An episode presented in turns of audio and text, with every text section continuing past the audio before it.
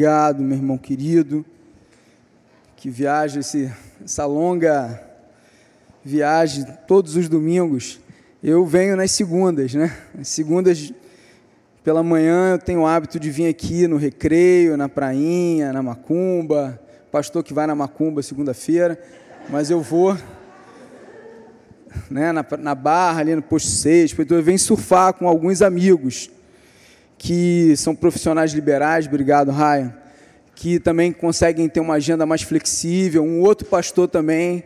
Comumente as nossas as nossas folgas são na segunda. Eu agora volto para na parte da tarde, tá lá na igreja, enfim, e é muito bom, muito bom fazer esse trajeto quando algo faz sentido para gente, né? Foi algo que eu resgatei na minha vida depois de muito tempo e eu estou muito feliz que hoje tem um irmão aqui meu, um, de infância, adolescência, o Rafael com a Francine, está o Tito ali, tem o Pedro também. E eu lembro que quando a gente era adolescente, a gente vinha para a Barra para surfar com a mãe dele, que vinha fazer compra. Nós somos de Niterói, ali onde tem a Decathlon. Hoje tinha, acho que um, era Freeway, não era? Um negócio assim, não sei, o pessoal e mais. E a tia Márcia vinha fazer compra no freeway, deixava a gente lá nos, em algum pico na barra ali, alguma, algum quiosque. E eh, algumas vezes a gente ficou surfando ali, depois à noite ela passava. Aterrorizante não era o mar quando estava grande, mas eram as ratazanas que saíam dos quiosques, né? Tenso, gente, tenso. E estou muito feliz de estar com o Rafael e a Francine aqui. É um irmão querido. Vou te falar, assim, Faz tempo que eu não fico nervoso para pregar. Mas quando eu os vi aqui, falei, pô, estou muito feliz. Isso alegra o meu coração. Estar tá aqui com a Renata. Essa igreja é a igreja que eu vi quando Deus colocou no coração do Beto. Eu chamo o pastor Roberto de Beto ou Betão. Né, ele me chama de Dodô e a gente vai caminhando juntos.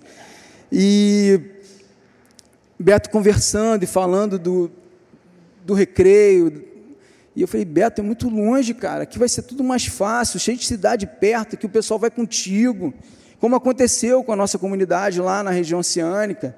Alguns irmãos foram, outros não ficaram, mas chegaram tantos outros. E mas a gente se ajudava. E aí ele falou, não, Dudu é lá. Eu falei, então amém, meu irmão, vai com Deus. E rapidamente ele veio, se mudou. E as coisas começaram a acontecer. Primeiro lá no hotel, que era o Blue Tree, agora é o Design, né? E ser designer e agora depois aqui nesse espaço junto com a, a outra comunidade que se reúne aqui do, do pastor Juninho que é um amigo também. E sempre é uma alegria poder estar com vocês. Sempre é uma alegria participar ou aqui ou nos retiros. Esse ano como o Jurandir falou vamos estar juntos lá em Búzios. Um retiro só para as duas igrejas. E o nosso nosso grupo lá está celebrando muito de poder estar com vocês poder ouvir o Betão também. E a gente vai, eu tenho certeza que vai ser incrível, vai ser um momento de Deus para o nosso coração, para o nosso casamento. Eu tenho certeza, invista nisso, vale a pena, gente, vale a pena, vale muito a pena. E se vocês deixarem as vaguinhas, a gente pega também. O pessoal lá ficou chateado, pô, mas só 40 vagas. Eu falei, fica calma aí, vai dar todo mundo. No final, a gente. Que tem aqueles que compram, fazem logo, mas depois tem um trabalho, né, um compromisso de trabalho, enfim, alguma coisa, e sempre encaixa e vai ser benção. Betão está viajando, está com o João, estou feliz que ele foi com o João. Bom, eu falei, Betão, está sentindo minha falta, né? Porque todas as viagens internacionais de Betão eu fui com ele. Né, e a gente sempre ria muito, ele me abençoa muito, como o Jurandir falou aqui, o Beto fala, ele também é o pastor do meu coração. A gente precisa de alguém que ouça as nossas, as nossas loucuras, as nossas fraquezas, as nossas, os nossos sonhos. Gente que anda com a gente com coração também.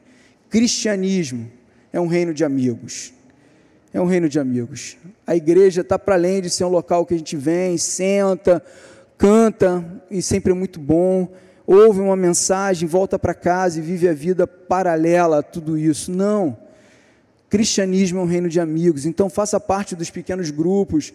Em algumas outras igrejas chamam de célula. Vale a pena compartilhar a vida, vale a pena caminhar junto, vale a pena orar um pelo outro, celebrar chorar junto. Paulo fala isso em Romanos 10 de uma maneira muito clara. Então, eu amo porque Deus tem me ensinado a andar com amigos. Eu sempre fui muito relacional, e depois que me converti, eu perdi um, algo que eu tinha muito forte com alguns amigos de escola. E eu estou muito feliz, por isso que eu estou muito feliz que Merenda está aqui, Rafael está aqui. O apelido dele é Merenda, meu Dodô, né? Rafael. No casamento dele eu chamei ele de Merenda. Eu falei, meu Deus do céu. Mas eu fico muito feliz, porque Deus tem me dado essa alegria. No sábado passado ele foi batizado, Francine me mandou uma mensagem. Cara, eu, eu quase bati de carro. Eu não, eu olhei antes de sair, mas eu fiquei pensando, voltando assim, ele em da igreja, em, na vida dele, nesse momento tão importante. Eu fiquei muito, muito feliz. E a Renata sabe, né, o quanto tudo isso para mim é importante. Então é importante estar aqui com vocês, na igreja de um cara que eu amo, que é o Beato, a Sheila, o Francisco, a Maluzinha e muita gente que eu já conhecia aqui há um tempão. E eu quero compartilhar uma mensagem que Deus falou no meu coração, que está lá em Mateus capítulo 16. Vamos ler do verso 13 ao verso 17.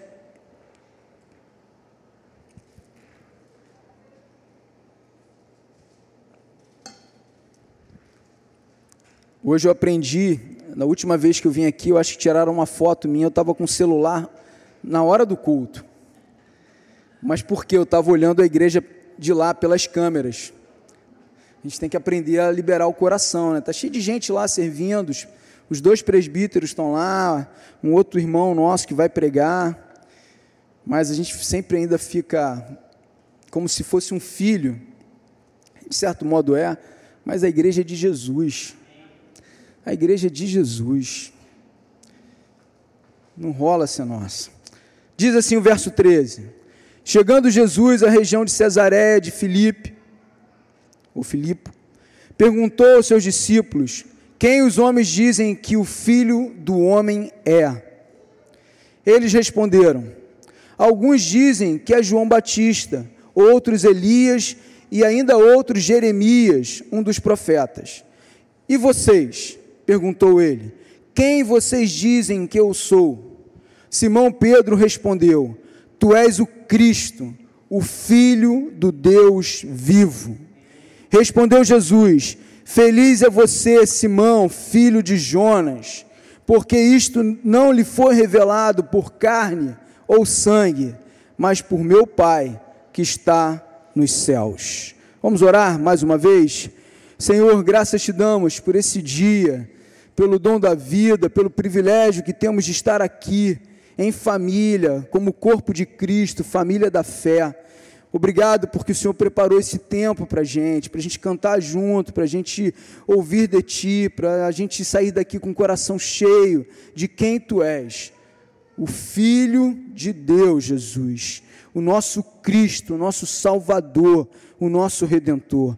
Por isso, Espírito Santo, fale conosco nessa manhã a despeito das fraquezas, das falências de quem fala e também daqueles que ouvem, que o Senhor possa falar conosco.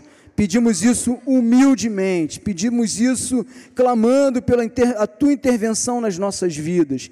Abra os nossos olhos espirituais, abra o nosso coração, fala com a nossa mente também, Senhor, que tudo faça sentido a partir da tua ministração, da tua ministração as nossas vidas. Em nome de Jesus que oramos. Amém. Queridos, diante de Deus, do Deus da glória, da palavra de Deus, dessa bênção que é ter a Bíblia, Deus falando com a gente, sempre é para mim, para você, para todos nós, uma grande oportunidade de rever a nossa caminhada, de olhar e ver se está tudo bem, de colocar sim uma lupa sobre as nossas vidas e honestamente ver que se o que é de fato importante tem sido levado em consideração.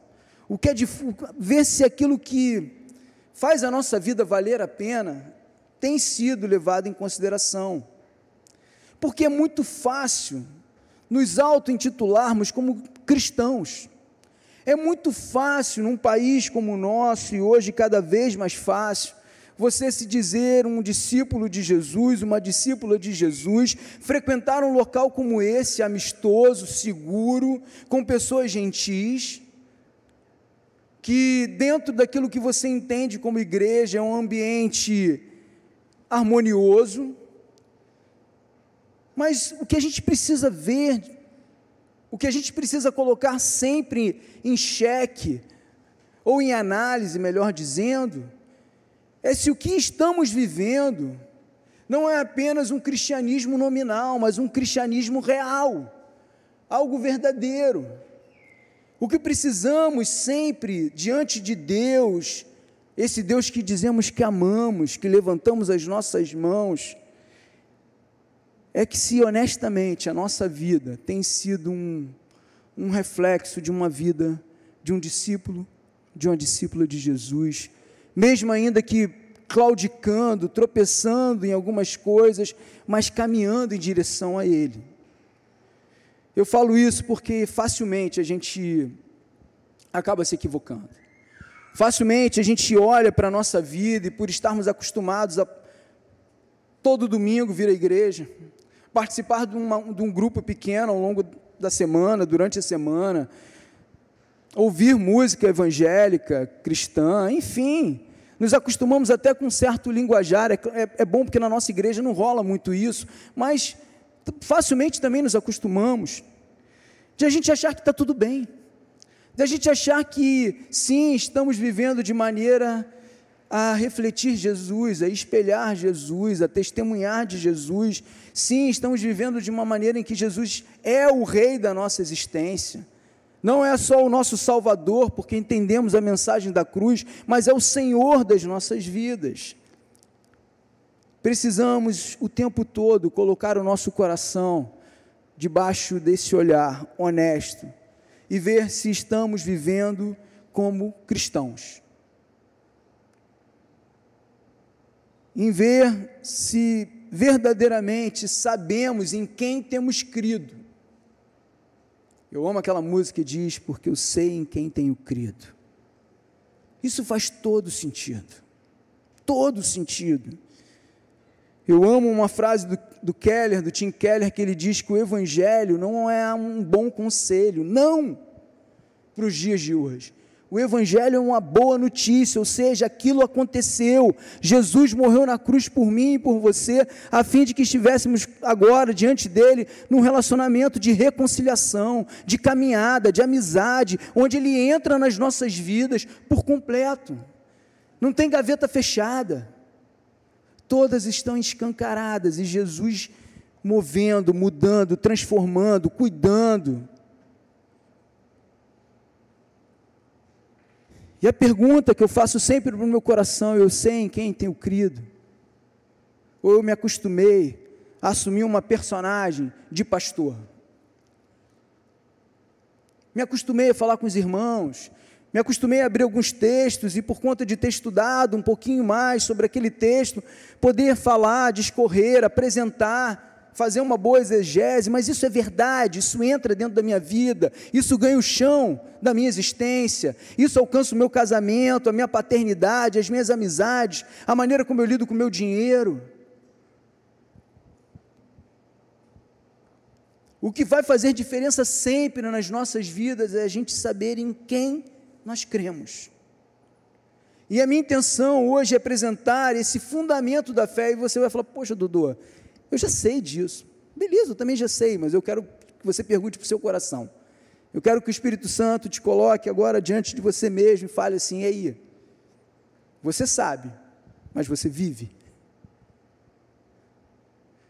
Você sabe, você entendeu, mas isso ganhou o teu coração, ganhou os teus afetos.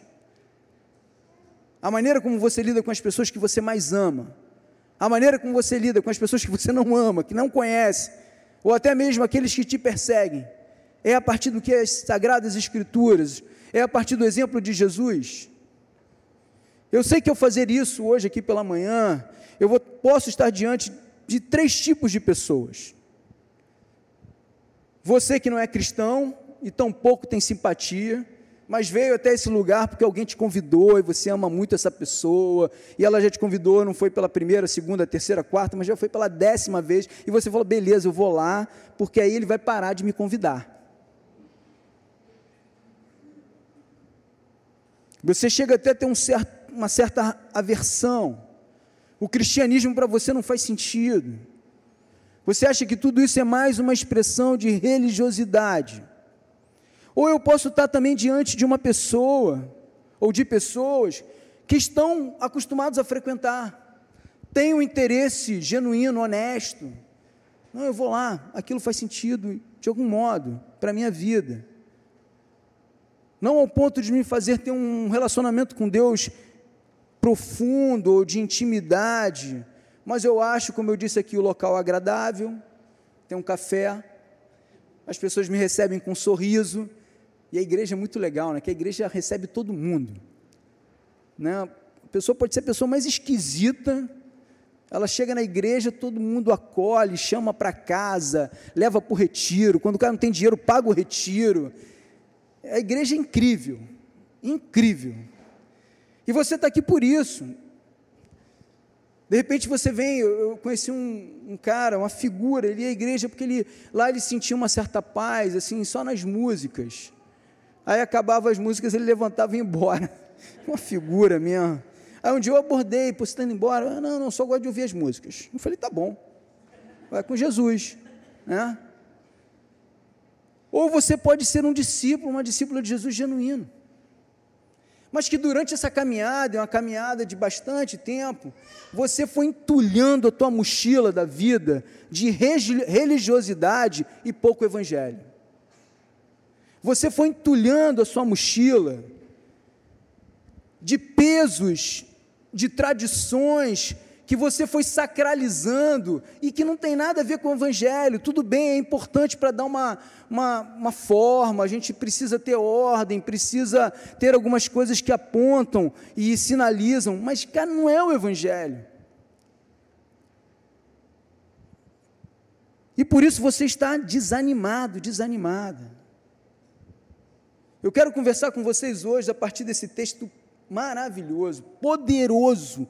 Que declaração de Pedro! Que declaração! Porque é o fundamento do, da nossa fé. Crer plenamente em Jesus é o fundamento da nossa fé. Não dá para correr. Não dá.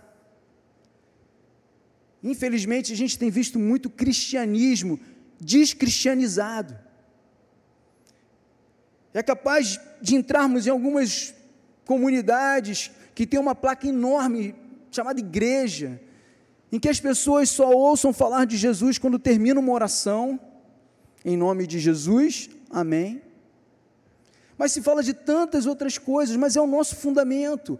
Todo culto, queridos, tem que ser cristocêntrico, Jesus no centro. É isso que faz diferença. Porque palestra motivacional, de autoajuda, algumas verdades sobre hábitos, disciplina, foco, tudo isso é válido. Tudo isso nos ajuda sim, mas nada disso substitui o Evangelho.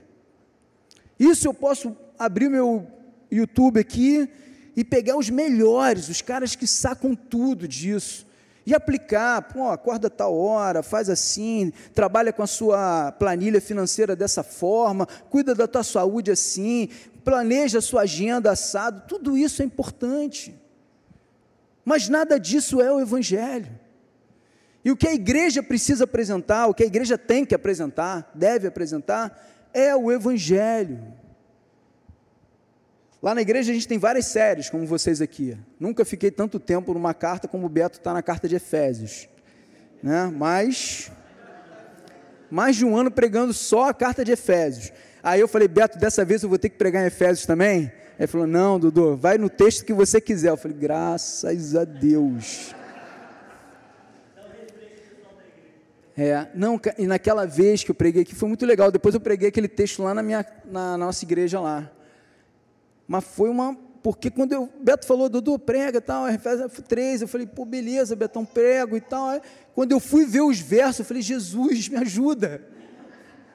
porque era um texto que eu nunca tinha pregado, que eu tinha até um entendimento diferente ali. Peguei vários comentários, fui para coisas que eu nem usava mais, que é o, o lexo lá, que é o grego. Eu falei, Jesus amado, me ajuda. Aí eu falei, Betão, dessa vez eu vou, mas. Aí ele, não, está tranquilo, está liberado. Aí Deus falou desse texto para mim, o fundamento da fé. Crê em Jesus plenamente. Porque, como eu já disse aqui, o cristianismo é essencialmente Cristo. Não dá, não dá para passar por outras coisas. Não dá. Lá na igreja, como eu falei, temos muitas séries, e tem uma irmã lá que uma vez chegou para o marido, mas toda vez fala da mesma coisa, Jesus. Falei, ei, vamos até Jesus voltar, continuar falando de Jesus. Não tem para onde correr. Se ele não é o que ele disse que era, se Jesus não fez o que ele afirmou ter, ter vindo fazer, tudo isso aqui vira ruína. Vai para a praia, gente. Vai fazer churrasco mais organizado, não no corre. Vai para viajar. Se for provado cientificamente que Jesus não existiu, podemos fechar essa porta.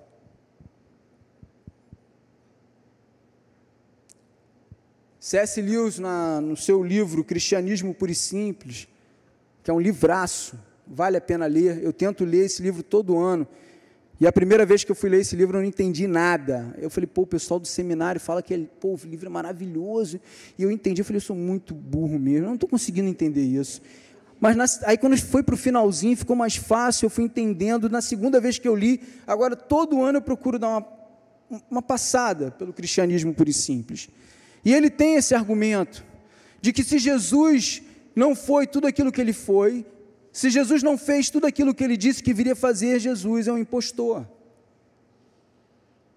E um outro irmão chamado Joxel Maxwell, no livro Mais que um Carpinteiro, que eu até te dei, né, Miriam? Fechou esse raciocínio de uma maneira assim muito direta. Ou Jesus é quem ele afirma ser, ou ele é o maior charlatão da história, o maior estelionatário da história, Jesus. Porque a gente pode dizer que Jesus é o maior psicólogo da história, o maior líder, a gente pode ter ele de várias outras, sendo exemplo de várias outras formas, mas na verdade o que ele é é Deus, ele é o Cristo, ele é o Messias, e ele fez o que ninguém mais poderia fazer. É isso que a gente precisa ter em mente. Portanto, ou você acredita em quem ele disse ser, Deus, o Deus que encarnou, Deus Emanuel, que significa Deus conosco, ou você coloca ele em outro lugar.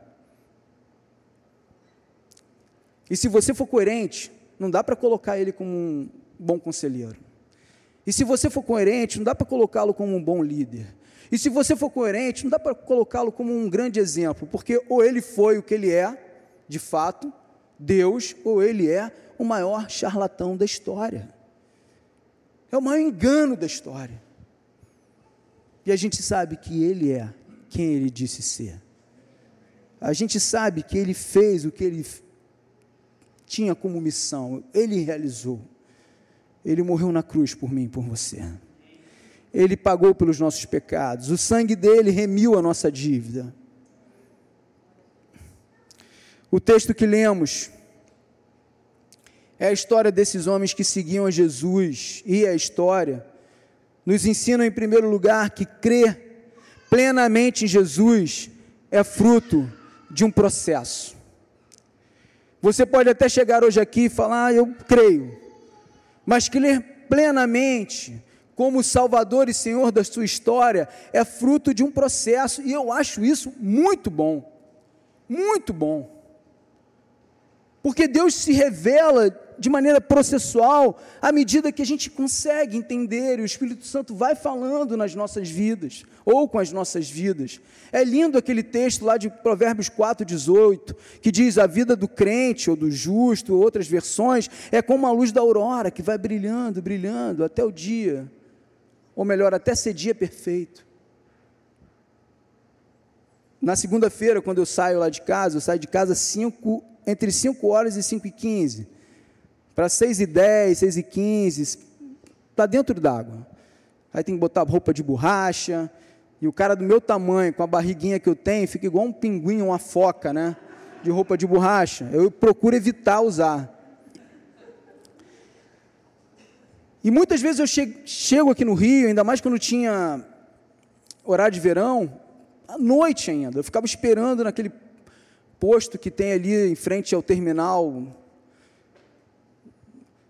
Alvorada. É tomava um café e ficava esperando para não chegar na praia à noite, perigoso. Agora tem o Rio presente, aí está mais fácil.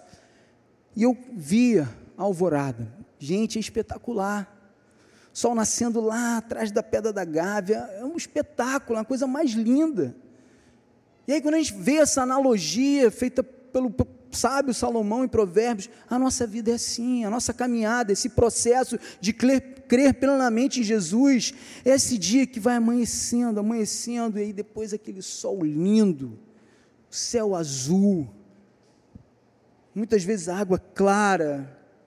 Jesus traz clareza para a nossa existência e traz de maneira processual. Isso é muito bom. Note que Pedro não fez essa declaração no início da caminhada com Jesus. Não, já tinha um tempinho ali. Ele já tinha caminhado um tempo com Jesus, experimentado muitas coisas, visto milagres, aprendido muito com Jesus. E somente após o próprio Jesus fazer a pergunta que ele disse, essa pergunta, e vocês? perguntou Jesus, que vocês dizem que eu sou? E Pedro responde: Tu és o Cristo, o Filho do Deus vivo. E isso tem um peso muito grande para ele, para Pedro, para o judeu porque eles esperavam o Cristo, o Messias, aquele que traria de novo a glória do rei salomônico, do reinado salomônico ou de Davi. Um povo rico, um povo forte, um povo guerreiro. Eles esperavam isso. Só que aqui, quando Pedro faz essa afirmação para nós, a partir de Cristo, da missão de Cristo, desse Cristo que encarna, ele diz: nas entrelinhas, você é um ungido que há muito tempo é esperado. O mediador separado para nos reconciliar com o Pai. Você é o principal profeta, o principal sumo sacerdote, o principal rei. São os três ofícios de Cristo. A declaração de Pedro, aquele mais impulsivo, o cara que era o porta-voz ali dos doze, doze discípulos. Foi a maior declaração de reconhecimento de quem Jesus é e a sua missão de toda a história. Tu és o Cristo, o Filho do Deus vivo. E tinha apenas um sentido. E um sentido, como já dito aqui, que não poderia alcançar nenhuma outra pessoa, pelo contrário. Sentido que não poderia ser aplicado a nenhum outro mortal porque Jesus é, era e sempre será o Filho deste Deus, como também Ele é Deus vivo, Deus Filho. Faz parte da Trindade, um mistério que nos alcança. Então, caminhar com Cristo, crer em Jesus plenamente é fruto de um processo, sabe por quê? Jesus não tem pressa. Nós temos pressa. Eu tenho pressa quando eu falo de Jesus para alguém, poxa, ouve, vai, vai ser muito bom. Muitas vezes, se a gente pudesse, a gente entrava dentro da cabeça da pessoa e colocava lá Jesus assim, ó, vai fazer sentido. Mas Jesus não tem pressa. Talvez você esteja aqui, como eu disse, por alguém que está com pressa de, de te ver ou de reconhecer na tua vida que você entendeu quem é Jesus. Mas Jesus não tem pressa. Em nenhum lugar da Bíblia nós vemos Jesus colocar alguém contra a parede e dizer: "Crê em mim". Não. Jesus sempre fez e continuará fazendo algo que eu acho muito legal. Jesus sempre fez e continuará fazendo um convite. Vem e siga-me. Caminhe comigo. Algo que é maravilhoso na igreja também, que a gente precisa sempre trabalhar e resgatar, é a questão do discipulado. que é muito mais do que um cara que sabe mais ensinando um que sabe menos, ou uma mulher que sabe mais ensinando a outra que sabe menos sobre Jesus. É esse compartilhar da vida que transmite Jesus, que faz com que a gente veja no irmão, na irmã, Jesus. Nessas segundas-feiras que eu venho, quando eu não venho de carona, que é sempre mais fácil, porque nós tínhamos até bem pouco tempo um carro só, a Renata ia precisar do carro, ou eu vinha com o carro, ela ficava sem o carro. Eu sempre, quando eu vinha de carro, no meu carro, eu também não trazia ninguém, que falava, agora vou, quando acabar o surf aqui, eu vou tomar café com o Betão. Vou tomar café com um amigo. Aí, para quem não entendia, eu falava, vou ter uma reunião com outro pastor. Aí a gente tomava muito café aqui na Santa Marta. E começava nove e meia e até quase uma hora da tarde. Porque eu amo ver nas pessoas Jesus. Eu creio que Deus fala com a gente pelo menos de três maneiras assim muito claras. A palavra, a mais fidedigna, está ali Jesus, Deus falando, porque cremos que a Bíblia é inspirada, revelada por Deus, através da oração, e não da como a gente vê em alguns casos no Antigo Testamento, Dodô, Dodô, não precisa ser assim. Mas aquela paz que inunda a gente, aquela calmaria que vem em meio às circunstâncias loucas, e através das pessoas. Através das pessoas, e não precisa ser pastor, não precisa ser missionário, não precisa ser líder, como Deus fala comigo, muitas vezes com os irmãos lá que são novos convertidos. Como isso é real. Por isso, Jesus sempre fez esse convite: venha e siga-me. Venha ver e ouvir. Venha, venha. Jesus chamou os discípulos simplesmente com siga-me.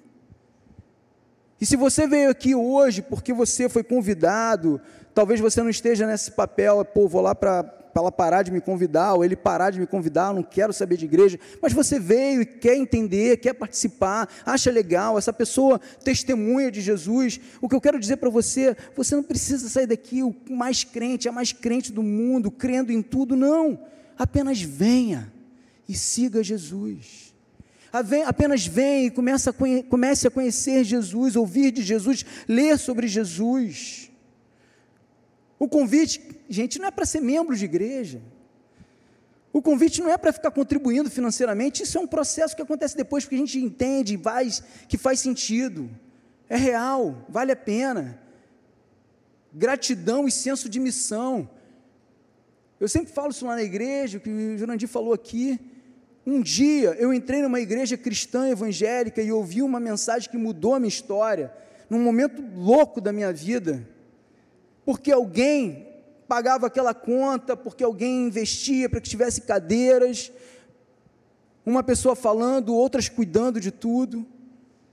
E hoje eu faço não só pela gratidão, porque Deus me alcançou dessa maneira, usando pessoas, mas faço porque eu me coloco nesse movimento maravilhoso de missão com Deus, eu me sinto privilegiado. E graças a Deus que não estamos numa igreja, não somos um pensamento em que a gente dá para receber, não, a gente dá porque já recebeu. O melhor de Deus não está por vir, querido, já veio, é Jesus, Ele muda a nossa história. Eu tenho plena convicção que eu sou, estou casado com a Renata, que além de linda, tem um sorriso mais bonito que eu conheço, meiga, sábia, firme, para lidar com louco como eu tem que ser firme. Eu tenho certeza que porque Jesus está no nosso casamento. Então, Ele move as nossas vidas em tudo. Não precisamos dar para receber, damos porque já recebemos. Entenda isso. Entenda isso. E aí, você que é inteligente, quando eu te faço esse convite, vem, siga Jesus. Não se preocupe em entender tudo, em crer em tudo, sentir no coração, é o Espírito Santo que está falando com você, não é um cara que está gritando aqui na frente. Vem, segue. E aí você que é inteligente, você vai poder parar e analisar. E ver se vale a pena ou não. Mas faça uma análise honesta. Observe o que Jesus diz, siga seus ensinamentos, coloque em prática os seus princípios, Ore com sinceridade, por mais que você não saiba orar, fala, Deus, ó, eu estou entendendo, me ajuda, ou me ajuda a entender, e peça para que Ele mude o que precisa ser mudado na sua vida, que só você sabe. O cristianismo não é moralidade, mas é mudança de vida. Numa relação maravilhosa com Deus, que nos alegra, nos traz paz, nos traz direção. Não fique preocupado em ter dúvidas. O Pedro teve dúvidas. João Batista teve dúvidas. João Batista foi aquele que falou: Este é o que viria, eu estou aqui porque vem outro, este é o Filho de Deus. Mas depois ele manda lá, quando ele estava preso, ele manda os seus discípulos e perguntarem: Você é o Cristo mesmo? Aí Jesus responde: Ó, pessoas estão sendo curadas, outras libertas, outras, é, enfim, aprendendo. Ele afirmou em Lucas 7, melhor, no início, do seu ministério, João Batista, e depois ele manda lá em Lucas 7,20 perguntar se Jesus era mesmo o que haveria de vir. A dúvida também faz parte no processo. E sabe o que é legal? A dúvida que surge nesse processo, seguindo a Jesus, colado com Jesus, ela é respondida. E a nossa fé, ela é consolidada. Ela é amadurecida. E as coisas passam a fazer sentido. A convivência com Jesus irá dissipar todas as suas dúvidas, todas, todas. Vai te dar convicção de quem Ele é. Lembre, quanto mais próximo você está de uma pessoa, mais você conhece aquela pessoa. Tem uma ilustração muito legal que na época lá os judeus tinham o rabi, um mestre. E quem seguia o rabi, os discípulos, eram chamados de talmidins, os discípulos.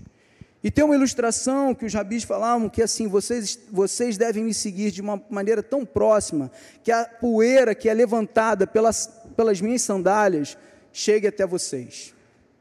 Siga Jesus de maneira próxima, como se a poeira daquilo que ele ensina chegue até nós. Olha para mim, queridos, por favor. Existe um tempo entre o vir, ver e o crer. Existe esse tempo. Que a gente não consegue muito bem decifrar, metrificar, mas existe. Entre nesse tempo. Se você está aqui hoje e fala assim, eu queria crer, já é um grande começo. Continue vindo. Continue andando com gente que ama Jesus. Continue aprendendo de Jesus. Nesse processo, acontecerá um momento em que você vai falar que nem Pedro: Tu és o Cristo, o Filho do Deus vivo. Eu tenho certeza disso. Certeza. Aceite o desejo de se aproximar de Jesus de forma verdadeira. Em segundo lugar, crer nele também é fruto de uma experiência que transcende a nossa intelectualidade. E aí é muita presunção nossa querer encapsular o Deus que criou todas as coisas, inclusive nós mesmos. E por mais que você seja uma pessoa mega hiper racional, inteligente demais, nunca a criatura irá compreender na plenitude o Criador. Não tem como. Não tem como. Por isso que vivemos também a partir da fé. Somos salvos pela fé cremos em algo que não conseguimos tocar, ver, mas que sabemos que existe e que irá acontecer. Envolve sim o intelecto. Eu amo um livro do John Stott que diz: crer é também pensar. Se Deus me deu intelecto, Ele usa. Claro que Ele usa, mas não restringe Deus a, a essa nossa capacidade cognitiva. Não. O verso 17 fala bem isso. Quando Cristo fala, não foi tu, mas foi o meu Pai que te te revelaste. O louco nisso tudo é que quando o seu coração se rende completamente a Jesus, sua mente entende quem Jesus é pela fé. E aí, seguir, experimentar de Jesus se torna algo comum. A gente vacila muito. A gente tem muita coisa que precisa ainda ser mudada, transformado incorremos em erros do passado ainda hoje. mas estamos sendo transformados. Estamos sendo transformados. Eu amo mais a Jesus hoje do que há 30 anos atrás, quando eu tive um encontro com Ele. Talvez não seja aquele amor em que muitas vezes eu saía com um maluco, mais maluco do que eu, na região oceânia, batendo nas portas no domingo à tarde, convidando as pessoas para a igreja. Graças a Deus isso aconteceu poucas vezes, que não teve resultado quase que nenhum. O cara fazendo churrasco, tomando a cerveja dele, comendo a carne, um louco, o nego falava, tinha gente que chegou a dizer, não tem ninguém em casa. Aí eu falei para o cara, falei, Alexandre, tá vendo? Não rola, cara. Mas um dia fazendo isso, uma mãe desesperada com um filho com leucemia, que tinha um pouco mais de idade do que eu, dois, três anos mais velho, pediu: vocês podem ir lá em casa orar com meu filho? Aí eu falei: claro, vamos marcar, sábado que vem, tá bom? Tá bom. E fui eu, mas três amigos da igreja. Um levou um violão e não sabia tocar, ele botava as letras assim no chão e ficava fazendo um blém, blém, blém, tentando entrar no ritmo, sei lá o que era aquilo. E quando a gente chega na casa dessa senhora, tinha muitas mesas, cadeiras, bolo, salgado, refrigerante. Eu falei, pô, legal, aniversário do cara, né? A gente veio aqui para falar com o cara. Aí eu falei, o aniversário do Marco, seu filho? Não eu chamei a rua toda para ouvir vocês. Eu falei, é, o recém-convertido, os caras mais ainda. Aí eu falei, beleza, é, mas o que, que a senhora espera? Não, quero que vocês falem, cante. Eu falei, mas a gente não sabia. E aí a gente tocou lá, esse irmão tocou sofridamente. Hoje ele é um grande pastor, um grande amigo, Luiz. E aí eu falei, eu vou falar. Aí eu dei um tipo um testemunho da minha vida ali, da minha falta de paz, dos meus dias sombrios, de como Jesus mudou minha história e tal. E naquela época a gente era de uma igreja que fazia apelo, né? Vem à frente, você que quer aceitar Jesus. Eu ouvi aquilo na igreja, falei, vou fazer aqui também, né? Aí eu fiz, veio uma galera à frente, só não veio o filho, o Marco. E ele estava lá sentado na cadeira olhando para a gente. Depois a gente foi lá, orou com ele, ele se emocionou, teve uma situação diferente também com a avó dele lá. Mas o irmão dele, o Júlio, que estava lá no alto Morão, que a gente conhece bem, com outros amigos, à tarde, curtindo a brisa do mar e outras brisas também, teve uma revelação, falou assim, cara, eu não sei o que está acontecendo. Falou para os amigos: tem alguma coisa acontecendo na minha casa, eu vou lá. Ele nem sabia, que era uma família muito doida, muito doida. E ele desceu e ele chegou lá na hora que a gente ainda estava lá. E ele falou: Mãe, eu senti uma coisa tão gostosa. Quando eu estava lá no Morão com os meus amigos, eu desci correndo e vim para casa. Aí ela falou: Deixa eu te apresentar aqui o Douglas, o Luiz, o Alexandre. A gente conversou com ele. Hoje o Júlio mora na Suíça, foi ser missionário lá se formou, o cara não conseguia se formar, sabe aqueles caras que são jubilados na faculdade? Era tanta, tanta maconha, não tem outra palavra, né? Tanta doideira, ele não conseguia se formar. Ele se formou, fez um, uma pós-graduação, uma faculdade pública muito boa em História, foi ser missionário, casou com uma menina espetacular, que é a Marli, né, amiga nossa também, com a história de vida toda louca, da, da familiar, e ela tinha, ela tinha sido adotada por um suíço, então ela tinha cidadania né, suíça, e eles foram morar lá como missionários, hoje ele trabalha num lugar top, está numa igreja maravilhosa, eles servem lá, e Júlio é uma bênção. Mas eu lembro de ter falado justamente para Júlio, você não vai entender nada, porque é difícil, brother, mas segue a gente, segue Jesus, Segue Jesus, segue Jesus, crê nele a partir da experiência, mesmo que seja transcendente, isso é maravilhoso, mas vai ganhar o teu coração e o teu intelecto. A existência, a vida ganha uma nova lente.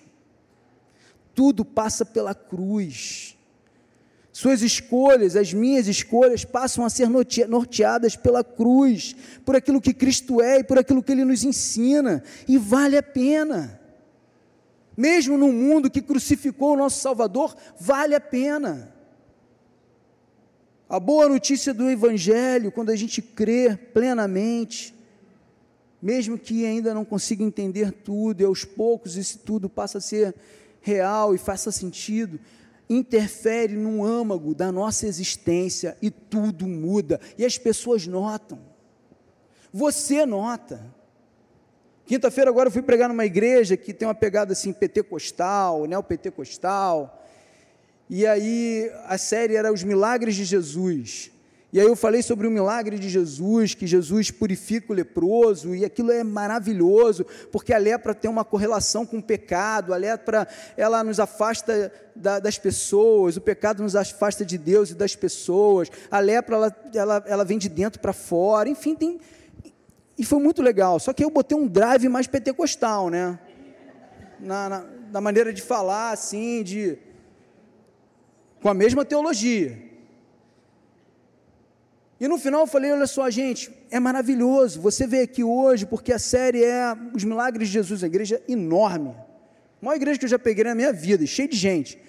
E talvez você esteja aqui querendo a cura do seu can, do câncer que está te assolando, do seu filho, de uma doença assim, assada. E Jesus é suficiente para fazer, Ele está aqui hoje.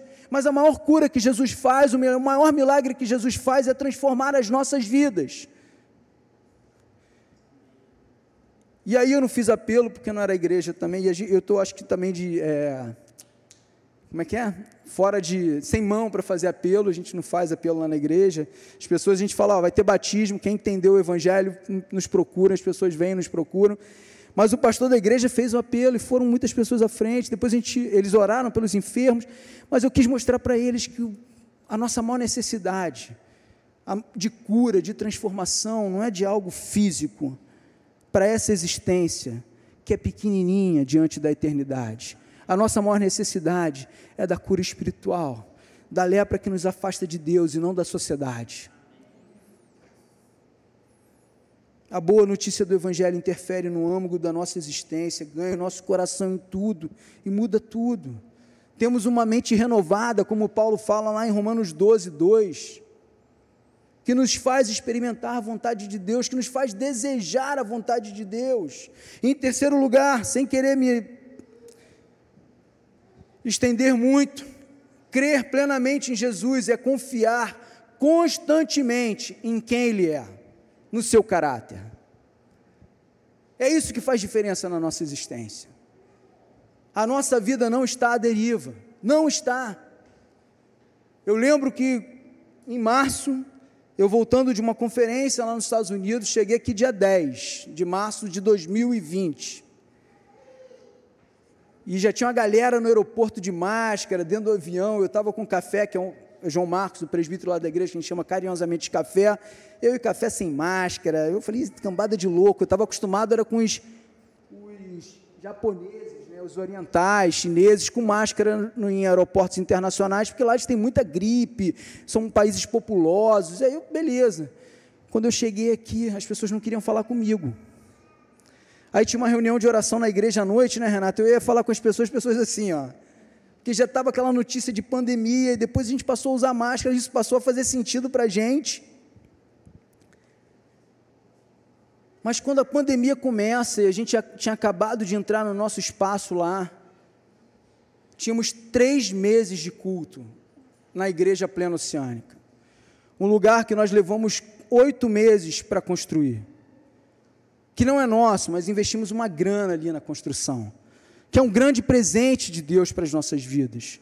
Uma igreja pequena, com um ano e poucos meses, um ano e oito meses, assumiu um compromisso e quando a gente pisou naquele lugar, no dia 1 de dezembro de 2019, nós não tínhamos nenhuma dívida. Mas três meses depois, fevereiro, é, já, dezembro inteiro, janeiro, fevereiro, as portas se fecham dia 15 de março. E aí eu tinha saído da região oceânica, tinha voltado para morar num apartamento pequeno com Renato e os garotos, sem poder sair de casa, calminho do jeito que eu sou, vocês imaginem, né? Falei, Renato, a gente vai se matar aqui dentro. os dois garotos já grandes, precisando estudar, aquela rotina, Renata trabalhando também em casa, eu tendo que trabalhar. Nunca, a gente nunca pensou em ter câmera na igreja, eu não curto isso, não acredito em igreja online. Eu tenho vários amigos que acreditam e eu respeito, eu gosto de gente, de me relacionar, abraçar, apertar, ver, ouvir a voz e falar, pô, tá tudo bem ou tá tudo mal. E aí eu comecei a ir para a igreja, ficar sozinho na igreja. Falei, ah, lá não tem corona, né? Estou sozinho, se tiver, está comigo já.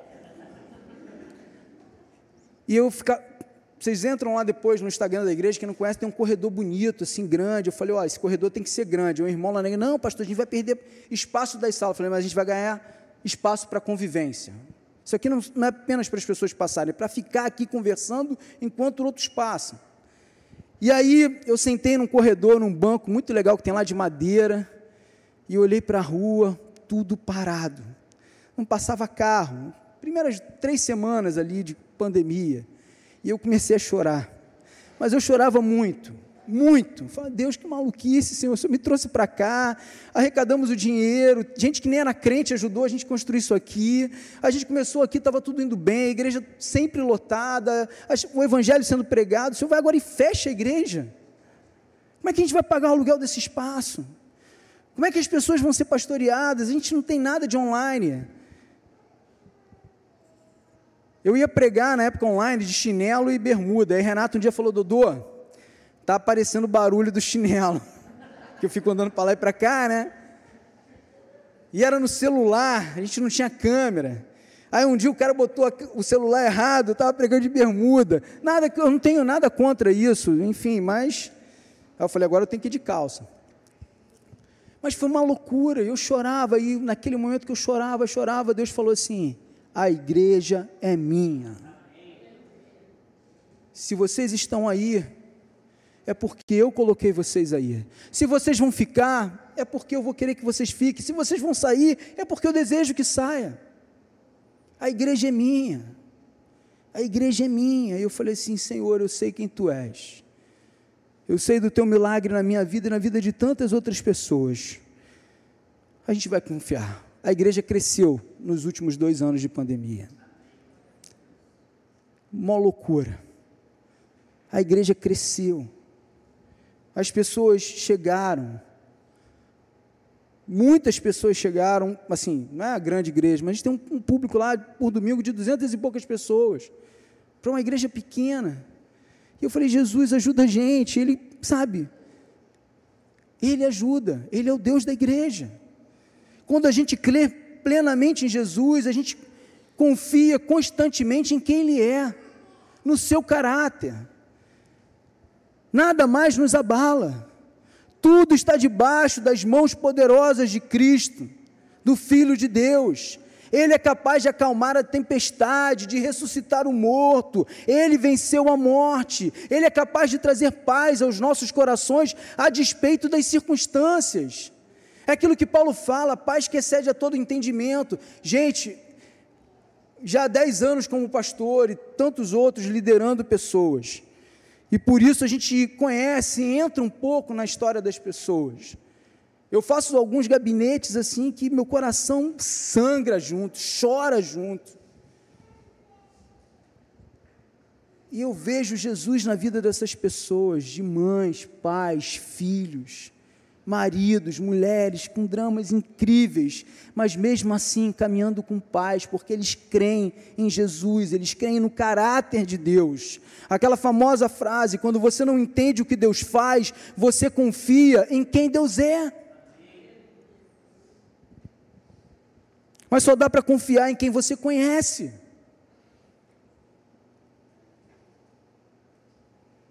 Então mergulhe nessa caminhada com Jesus siga, conheçam. O cristianismo é a fé da esperança que não se baseia nas circunstâncias, mas no caráter de Deus.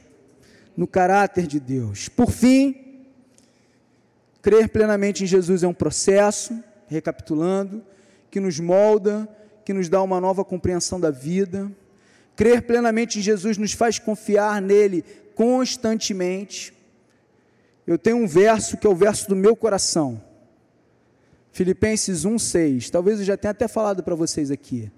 Aquele que começou a boa obra em mim é fiel para completá-la. Ele é fiel, eu não sou. Eu sei que eu não chegarei. Por mim mesmo, pelas minhas forças, pela minha cabeça, pela minha determinação, pela minha disciplina, eu não chegarei. Essa obra jamais será completa.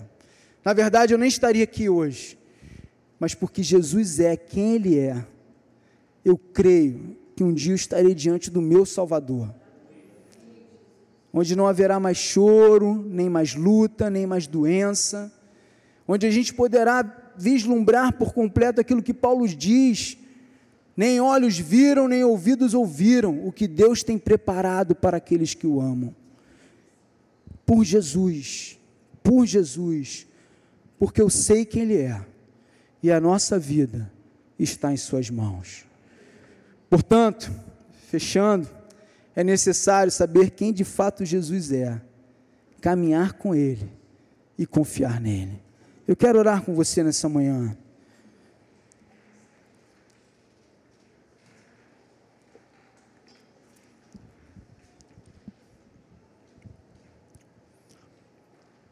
E eu quero orar com você que de repente chegou aqui, não queria estar aqui, envolvido pela música de adoração, pela presença do Espírito Santo. Espírito Santo esse que convence a gente, que abre os nossos olhos espirituais. E você sentiu algo, você desejou estar aqui. Eu quero orar por você para que você de fato entenda que precisa andar com Jesus, seguir a Jesus.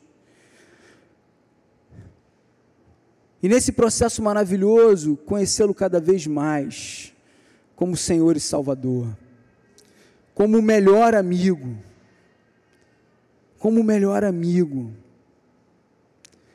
entendendo que não vale a pena jogar nossa vida no lixo, porque ela tem valor, Jesus morreu por ela.